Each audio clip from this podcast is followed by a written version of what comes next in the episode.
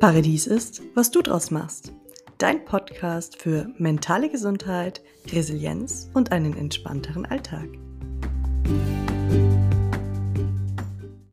Hallo und schön, dass du hier bist bei meinem Podcast Paradies ist, was du draus machst.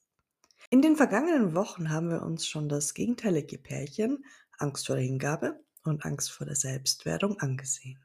Und nun gibt es nach Riemann noch ein Pärchen. Angst vor dem Wandel und Angst vor dem Stillstand. Heute schauen wir uns erstmal die Angst vor dem Wandel näher an und nächste Woche dann gehen wir zur Angst vor dem Stillstand.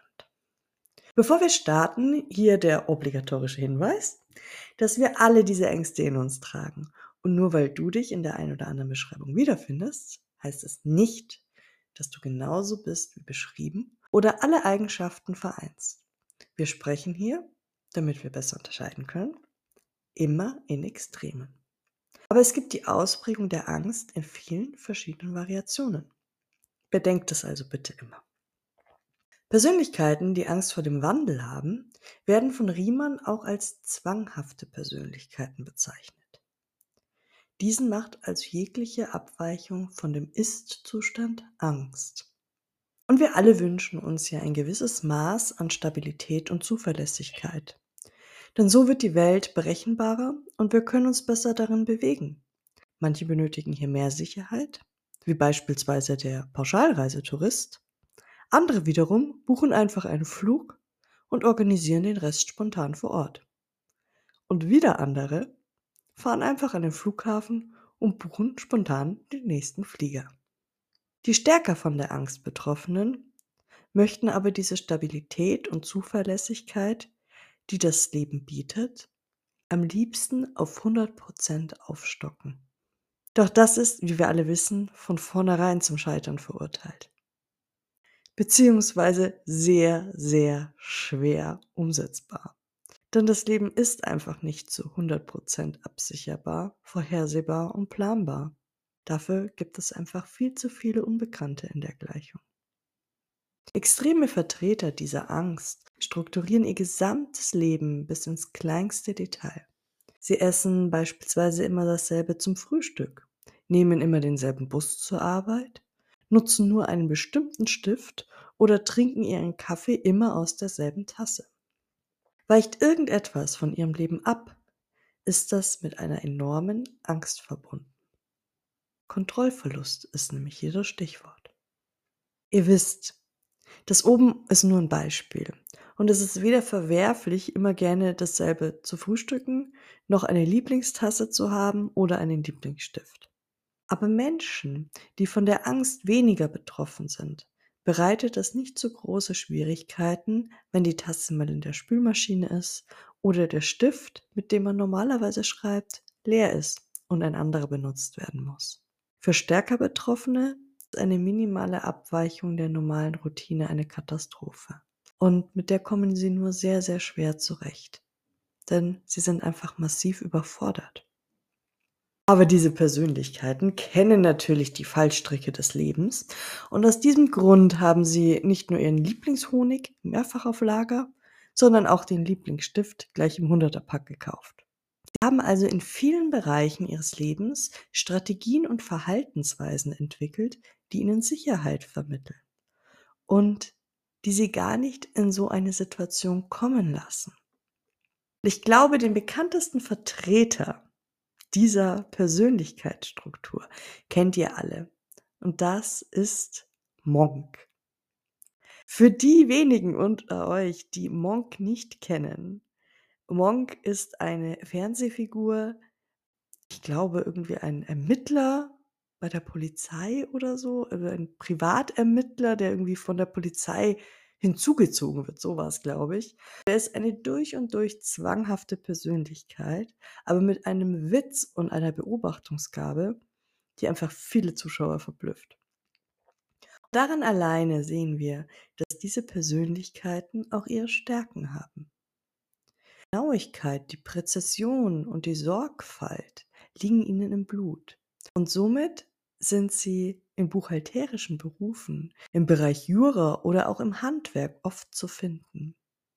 Sie zeichnen sich durch großes Pflichtgefühl, Zuverlässigkeit, Gründlichkeit, Konsequenz und auch Solidarität aus. Und dank ihrem Wunsch nach Beständigkeit sind sie oft viele Jahre bei ihren Arbeitgebern beschäftigt. Weil sie auch sehr gewissenhaft sind und alles ganz genau verstehen wollen, arbeiten sie sich oft sehr intensiv und gründlich in Themengebiete ein und sind regelrechte Spezialisten in ihrem Gebiet. Was Gefühle angeht, sind sie dann eher zurückhaltend.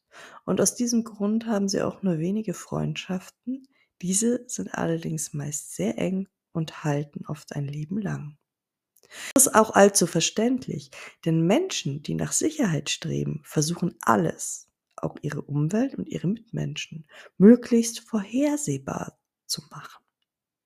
Viele lose Kontakte, die sie schwer einschätzen können, sind dementsprechend eine Gefahr für ihre Sicherheit. Aber woher kommt diese Angst jetzt eigentlich? So wie bei allen anderen bereits besprochenen Ängsten kann es auch hier natürlich eine Vielzahl von Gründen geben.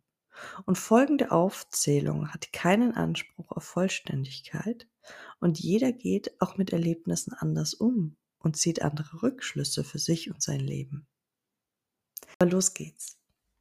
Die Gründe könnten sein. Zu einem eine Veranlagung zur Eigenständigkeit und auch Eigenwilligkeit scheinen die Entwicklung zur übermäßigen Angst vor dem Wandel ebenso zu begünstigen wie eine Anlage zu Grübeleien und den Hang, emotional viel in der Vergangenheit zu leben. Sehen wir uns die Umwelteinflüsse an, müssen wir uns insbesondere in die Entwicklungsphase zwischen dem zweiten und vierten Geburtstag hineinversetzen. Denn hier erfährt das Kind das erste Mal, was von der Umwelt akzeptiert ist und was verboten. Es muss also seine eigenen Wünsche und Impulse an die Gesellschaft anpassen. Kommt also das erste Mal in Konflikt mit dem eigenen Wunsch nach etwas? Diese übermäßige Angst vor dem Wandel kann durch eine strenge Erziehung begünstigt werden. Hier lernt das Kind, dass eine Bestrafung folgt, sobald es nicht den Ansprüchen und Regeln der Bezugspersonen entspricht. Als Folge lernt es also bereits sehr früh seine natürlichen Impulse, die aber eigentlich für die weitere Entwicklung so notwendig wären, zu unterdrücken. So wird es beispielsweise geschimpft oder bestraft, wenn es was kaputt macht, zu laut ist oder in der Wohnung rumrennt. Die Folge ist, dass das Kind immer zögerlicher und gehemmter wird, bis es alle Spontanität sich versagt und auch verliert. Denn es sieht dann jeden aufkommenden Impuls direkt als gefährlich an und unterdrückt diesen.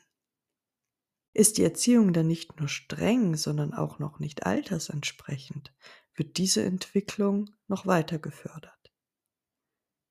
Hier nimmt Riemann das Beispiel, dass das Kind in zu jungen Jahren bereits ähm, artig am Tisch sitzen muss. Einer der weiteren Gründe kann sein, wenn ein Einzelkind zwischen zwei und vier Jahren ein Geschwisterchen bekommt und hier die Eltern das ältere Kind nicht entsprechend begleiten und unterstützen, auch mit integrieren, kann sich eine zwanghafte Persönlichkeit formen. Denn durch die fehlende Begleitung und die Überforderung des älteren Kindes in seiner plötzlichen Rolle kommt es zur sogenannten Kein-Abel-Problematik. Das bedeutet, das Erstgeborene entwickelt eine Eifersucht auf das jüngere Kind und sieht es als Rivalen um die Liebe der Bezugspersonen. Es wird sozusagen entthront.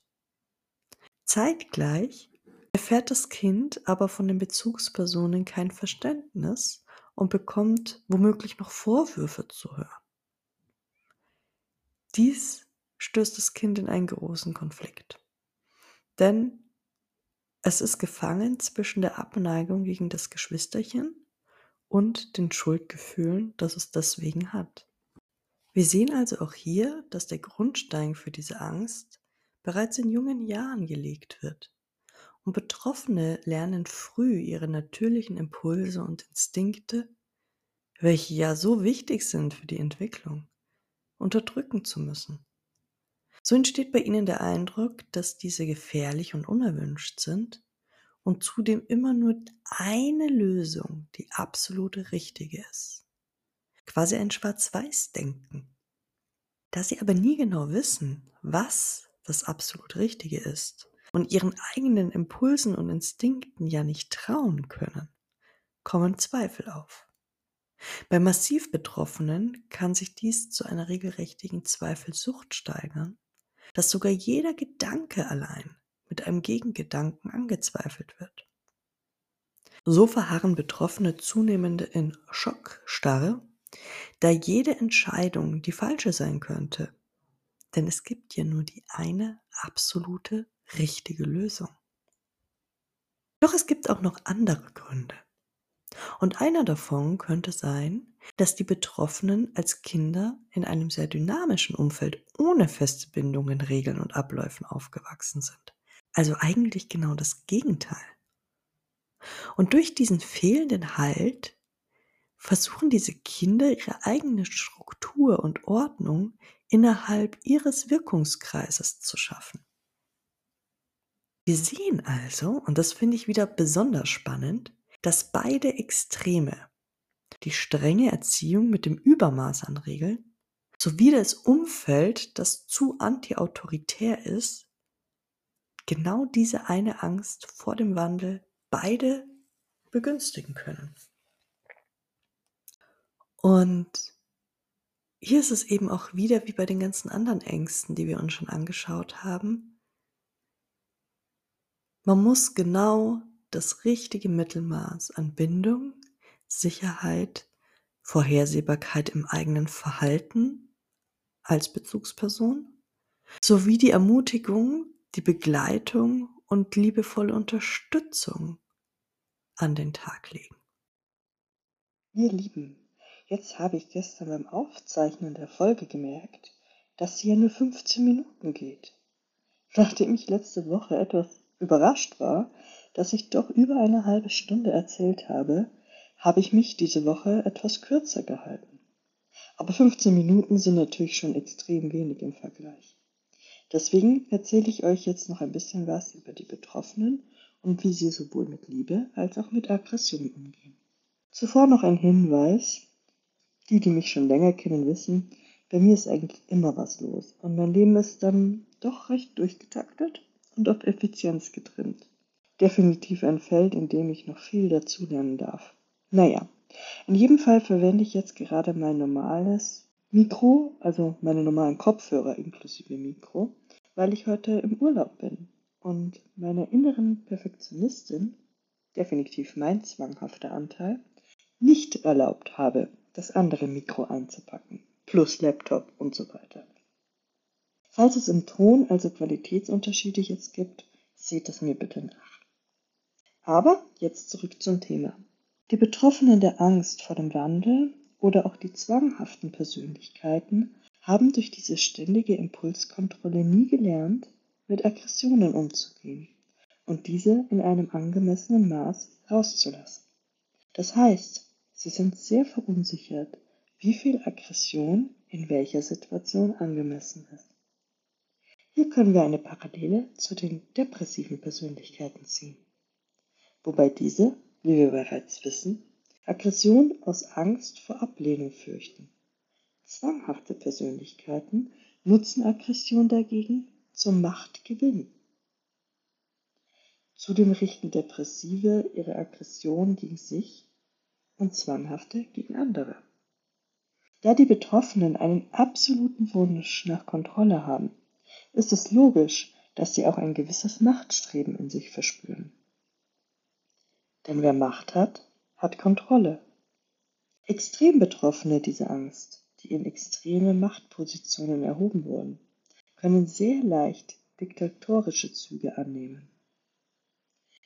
Eine andere Art, ihre Aggression auszuleben, ist beispielsweise extreme Überkorrektheit. So schließt ein Beamter zum Beispiel den Schalter um Punkt 17 Uhr auch wenn er ohne Probleme den einen einzigen Kunden noch bedienen könnte. Hinter sogenannten Paragraphenreiter verstecken sich genauso wie hinter Fanatikern oft Betroffene dieser Angst.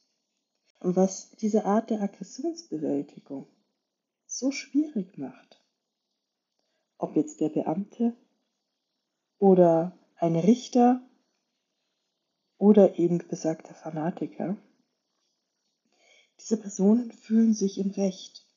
Sie kämpfen für eine vermeintlich gute Sache und ihre Ideale. Und somit können sie ihre Aggressionen in einem sozial anerkannten Umfeld und auch Tätigkeitsbereich abbauen. Wie wir hier wieder sehen, gibt es also eine ganze Bandbreite auch an Ausprägungen. Und zwischen dem Fanatiker, wie beispielsweise Hitler es war, und einem Beamten, der einfach pünktlich Feierabend macht, liegen Welten. Wobei man sich hier ganz provokant auch fragen könnte, wo der Unterschied überhaupt liegt. Vielleicht ja nur im Ausmaß der Macht und gar nicht in der Ausprägung der Angst. Aber nun kommen wir mal zu einem schöneren Thema. Die Liebe. Die Liebe an sich ist für den Betroffenen etwas sehr, sehr Gruseliges. Scheinbar unberechenbar und kaum beeinflussbar. Da wir bereits im Vorfeld gehört haben, dass sich Betroffene mit Entscheidungen eher schwer tun und immer die richtige Lösung suchen, also die absolut richtige, ist es nicht verwunderlich, dass sie sich voller Zweifel lange Zeit nicht festlegen wollen. So sind sie zum Beispiel viele Jahre lang verlobt, ohne den endgültigen Schritt in die Ehe zu wagen. Denn dieser Schritt ist für sie tatsächlich endgültig, auf immer und ewig, schicksalhaft und unumkehrbar. Im Optimalfall Bekommt man also hier einen Partner oder eine Partnerin, die dauerhafte Sicherheit verspricht, Zuverlässigkeit und eine tiefe Zuneigung und Liebe? Große Leidenschaft ist den Betroffenen eher fremd, da sie noch unberechenbarer ist als die Liebe und sie sich in ihrer Spontanität und Impulsivität voll und ganz hingeben müssen. Und genau das haben sie sich ja bereits sehr früh und über viele Jahre abtrainiert. In dem nicht ganz so optimalen Fall bekommt man jemanden an die Seite, der durch seinen Kontrollzwang einschränkt, zur Eifersucht neigt und den Partner oder die Partnerin richtiggehend unterdrückt. Und ja, Eifersucht ist auch diesem Persönlichkeitstyp nicht fremd. Diese Eifersucht resultiert allerdings eher aus Kontrollzwang und Machtstreben. Und nicht wie bei Depressionen, dem Wunsch nach Nähe, oder bei Betroffenen der Angst vor Nähe, dem Empfinden, selbst nicht liebenswürdig zu sein. So, ihr Lieben, das war jetzt noch meine Ergänzung, damit diese Folge keine 15 Minuten hat, sondern wenigstens ein bisschen länger ist. Und ich wünsche euch einen wunderschönen Tag. Bis bald. It's time to shine, eure Christina.